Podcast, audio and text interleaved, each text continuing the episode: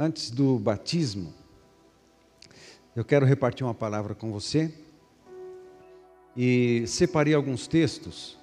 É uma mensagem que é, eu já preguei um outro ano aqui, que está relacionado com a temática do batismo e eu quero repartir com você novamente, ok? Até o batismo, eu, com, com, essa palavra eu quero é, explicar ou ensinar algo não apenas a respeito do significado do batismo, mas ah, até o batismo, né? o que vem acontecendo na nossa vida até chegarmos ao batismo. Então, eu quero a sua atenção para algumas verdades que eu quero repartir com você, todas elas associadas ao batismo. Portanto, o tema da nossa mensagem é esse que está aí, mergulhando em Cristo. Evidente, uma associação com o batismo nas águas. Né? E dentre as verdades que eu quero destacar para você, a primeira é a seguinte: todos pecamos e fomos separados de Deus.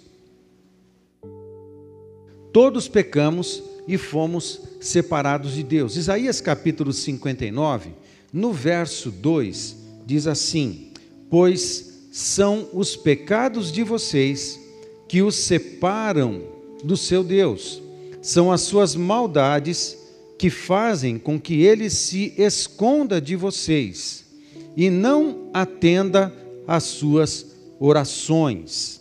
E Romanos capítulo 3, versos, verso 23, diz assim: Todos pecaram e estão afastados da presença gloriosa de Deus. Esse é um primeiro fato e uma primeira verdade.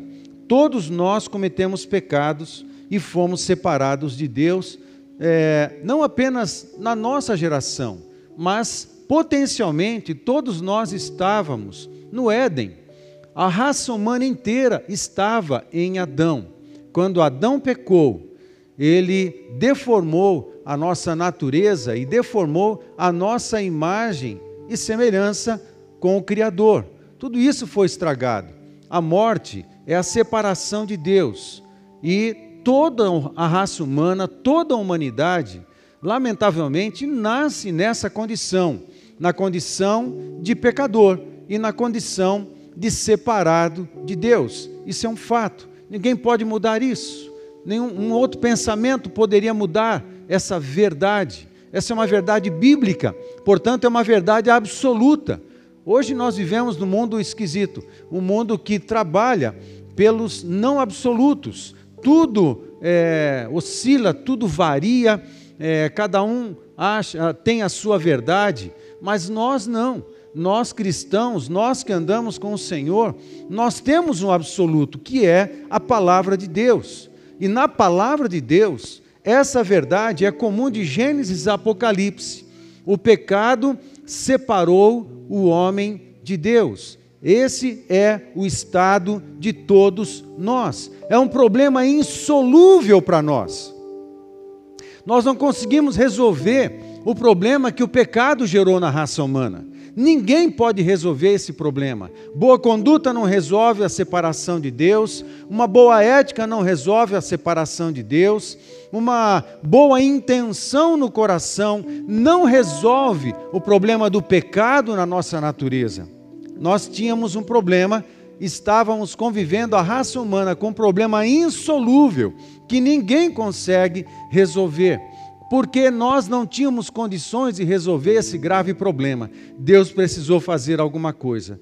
Aí ele fez. Então, a segunda verdade que eu quero destacar é a seguinte: separados de Deus pelo pecado, nos tornamos escravos do pecado. Já já eu vou falar o que Deus fez para resolver esse problema. Mas antes, nós todos estamos nascemos em pecado. A segunda verdade, o pecado, ele nos torna escravos, escravos do próprio pecado. É, é interessante que na palavra de Deus, o pecado não é apenas uma transgressão, não é apenas um, um, um crime, né? uma transgressão contra a santidade de Deus. Em muitos momentos na palavra de Deus, parece que o pecado toma a forma de uma personalidade. Na verdade, nosso inimigo, Satanás, ele é também chamado de o homem do pecado. É como se fosse uma personalidade. E nós todos que nascemos em pecado, nascemos embaixo, debaixo da influência do homem do pecado, debaixo da influência e lamentavelmente nos tornamos escravos do pecado. Não apenas das transgressões ou dos problemas e das injustiças, dos, das más consequências que os pecados provocam na nossa vida, mas pensando que Satanás é também uma personalidade e ele é o homem do pecado, todos que estão debaixo do pecado recebem influência e de alguma forma governo, né? influência e governo do homem do pecado que é Satanás. Problema insolúvel, não conseguimos resolver isso também. Nascemos escravos do pecado, por mais boa que seja a família, por mais boas que sejam as intenções da família, nós todos nascemos debaixo do pecado e de alguma forma, por causa do pecado, mortos e condenados. Parece dramático, mas é uma verdade bíblica. Essa é a nossa condição e a condição de todos nós. Diante disso, e diante da impossibilidade de fazermos alguma coisa para resolver esse problema, a terceira verdade é: Deus enviou Jesus para morrer em nosso lugar e nos resgatar. Nós não conseguimos resolver esse problema.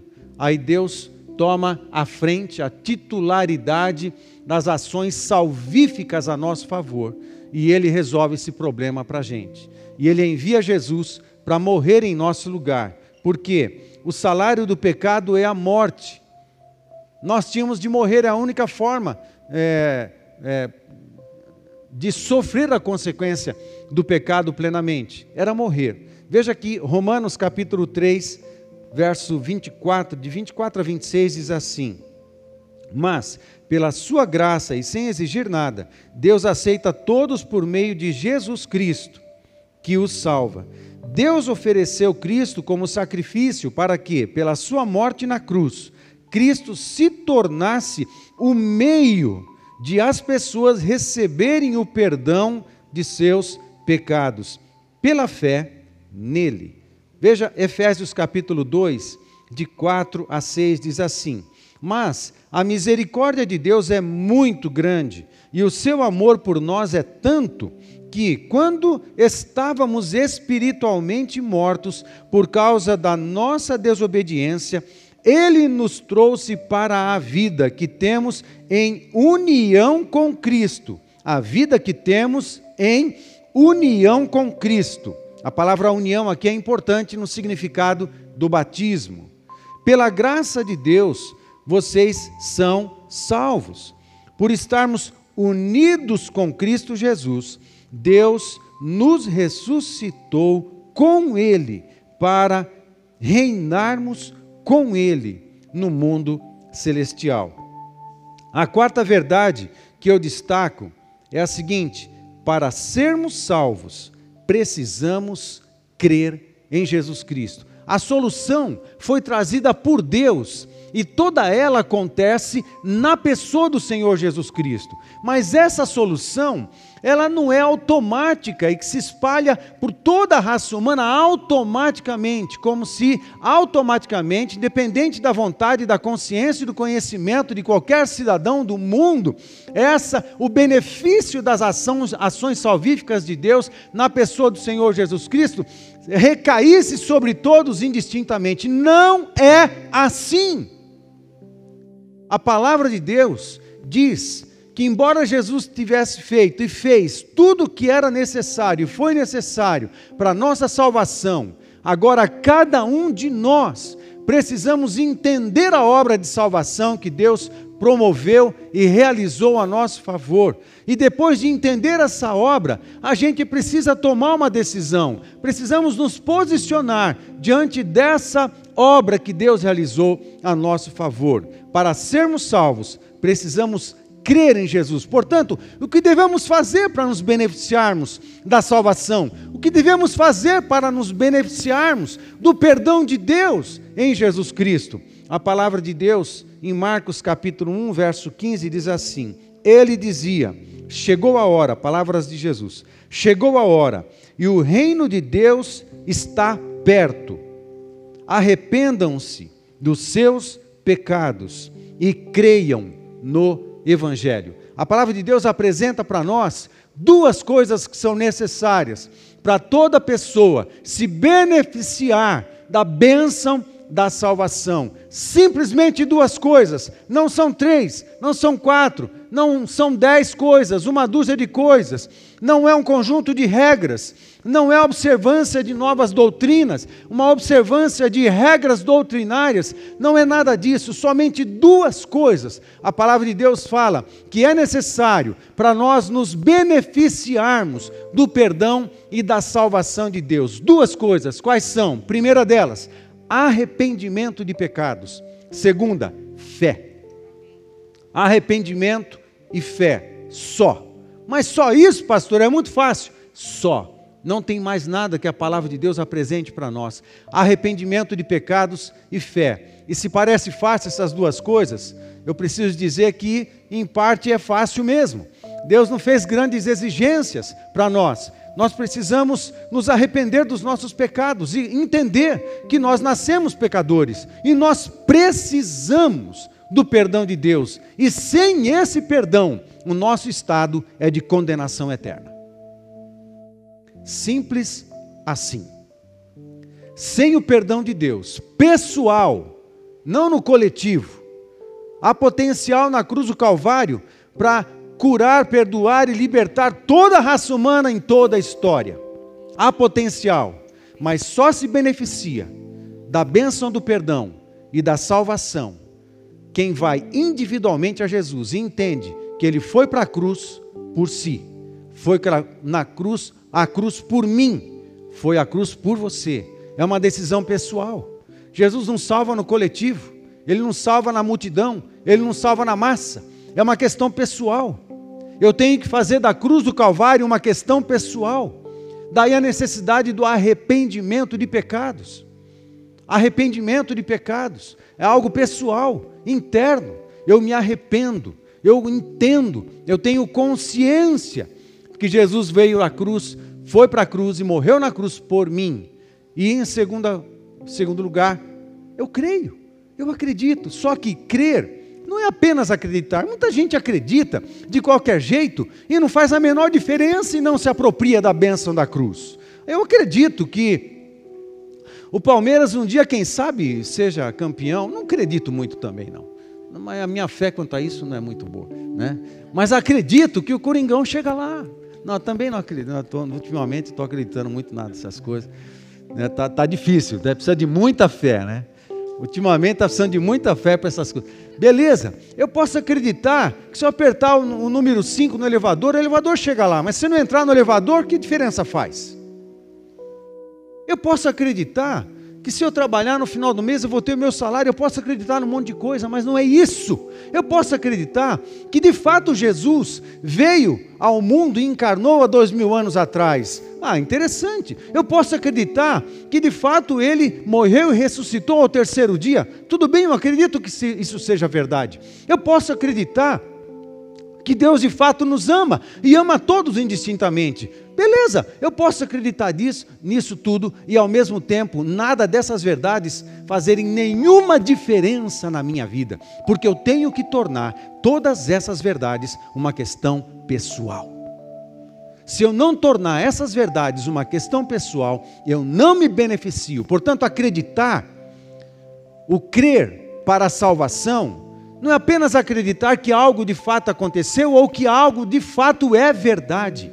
O acreditar, o crer na Bíblia, é uma palavrinha muito linda em grego que se diz pistis ou pisteuo. Essa palavrinha é muito mais do que acreditar que algo seja verdade. Significa você se misturar com essa verdade. Significa você se entregar para ela. Significa você ceder a sua vida a essa verdade. Significa permitir que essa verdade entre na sua vida e você seja transformado. É muito mais do que acreditar que algo seja verdade, mas é misturar a tua vida nessa verdade e fazer essa vida, essa verdade entrar em você e tornar-se verdade para você, uma verdade individual. Amém? Estão comigo, gente? É isso que Deus fez por cada um de nós. E há vários outros textos que afirmam essa verdade. A quinta verdade que eu quero destacar: quando provamos o perdão e a salvação em Cristo pelo arrependimento e fé, somos introduzidos à comunidade dos salvos, visivelmente pelo batismo nas águas. Agora a gente está chegando na compreensão do batismo nas águas. Veja Atos, Atos capítulo 2, nos versos de 36 a 39, diz assim: Todo o povo de Israel deve ficar bem certo de que esse Jesus, palavras de Pedro, na primeira mensagem cristã que foi proferida em Atos dos Apóstolos, aqui pelo apóstolo Pedro, todo o povo de Israel deve ficar bem certo de que este Jesus que vocês crucificaram é aquele que Deus tomou, tornou Senhor e Messias. Quando ouviram isso, todos ficaram muito aflitos e perguntaram a Pedro e aos outros apóstolos: Irmãos, o que devemos fazer então? Pedro respondeu: Arrependam-se e cada um de vocês seja batizado em nome de Jesus Cristo, para que os seus pecados sejam perdoados e vocês receberão de Deus o Espírito Santo. Logo na primeira mensagem do Evangelho em Atos dos Apóstolos, a mensagem era de arrependimento e também de fé. Vários outros textos que concorrem com essa verdade. Mas também, aí Pedro insere a, a, a, o, o ato do batismo, do batismo nas águas.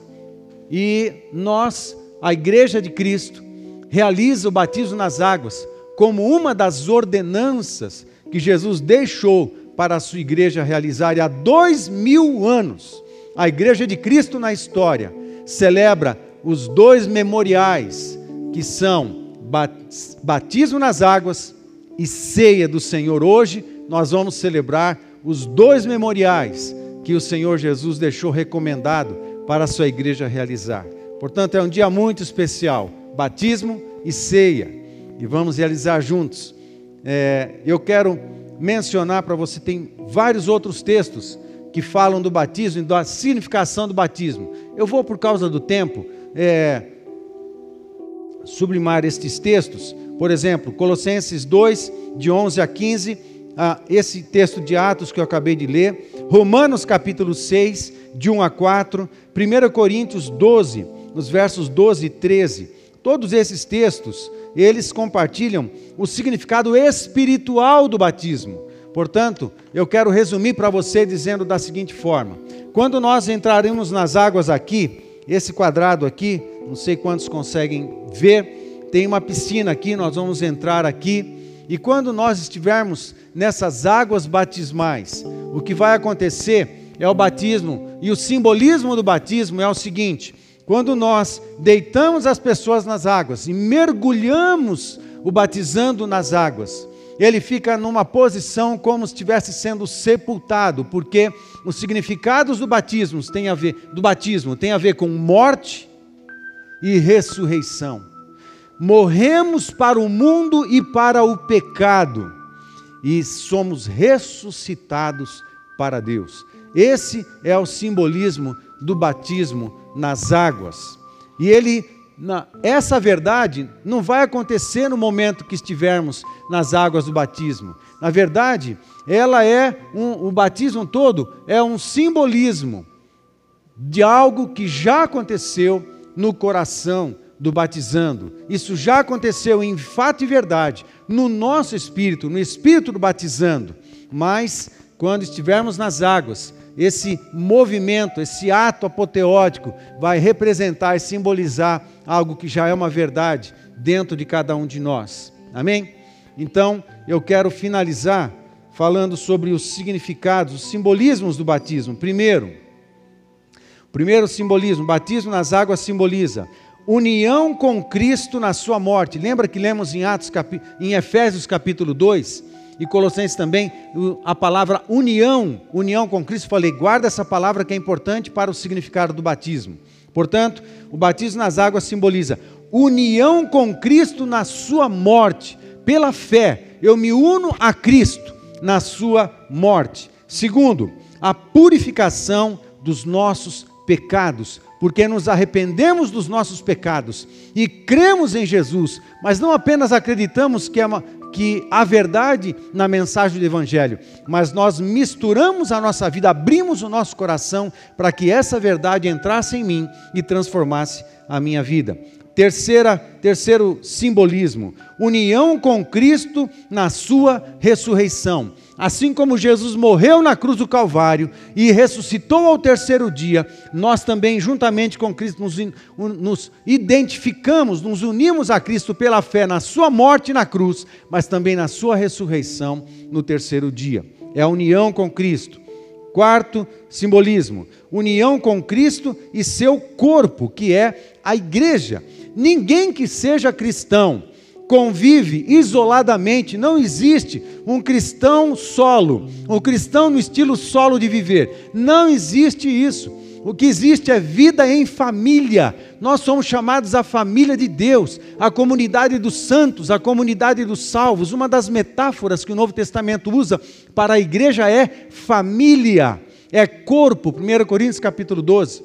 É corpo. O cristão precisa de família, precisa de relacionamento, e assim, a união com a, o, o, o batismo nas águas também simboliza a união com Cristo, mas também com o seu corpo, que é a igreja, é o corpo vivo e visível de Cristo, que é a igreja dele mesmo.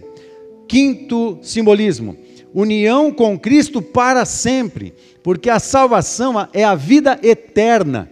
A vida eterna entrou em nós. Portanto, a, a bênção de Deus, o Espírito Santo em nós, é uma garantia para a eternidade. Mas ele não é uma passagem, ok? Que você guarda no bolso, que é uma passagem que te garante a vida eterna com Deus. A salvação não é uma passagem, a salvação é vida, precisa ser vivida, precisa ser vivenciada diariamente. A questão é você está nessa vida, nesse caminho, nessa estrada ou não está. Você vivencia a salvação ou você não vivencia. Não é algo que você guarda, vai fazer o que você quer da sua vida, que lá no fim eu tenho a passagem da salvação. Não é isso. A salvação, ela é vida, precisa ser vivida, precisa ser vivenciada, precisa ser experimentada em grupo, experimentada em conjunto, experimentada em família. Amém? E sexto, é morrer para o mundo e viver para Deus. Esses são os simbolismos do batismo. Amém, meus queridos?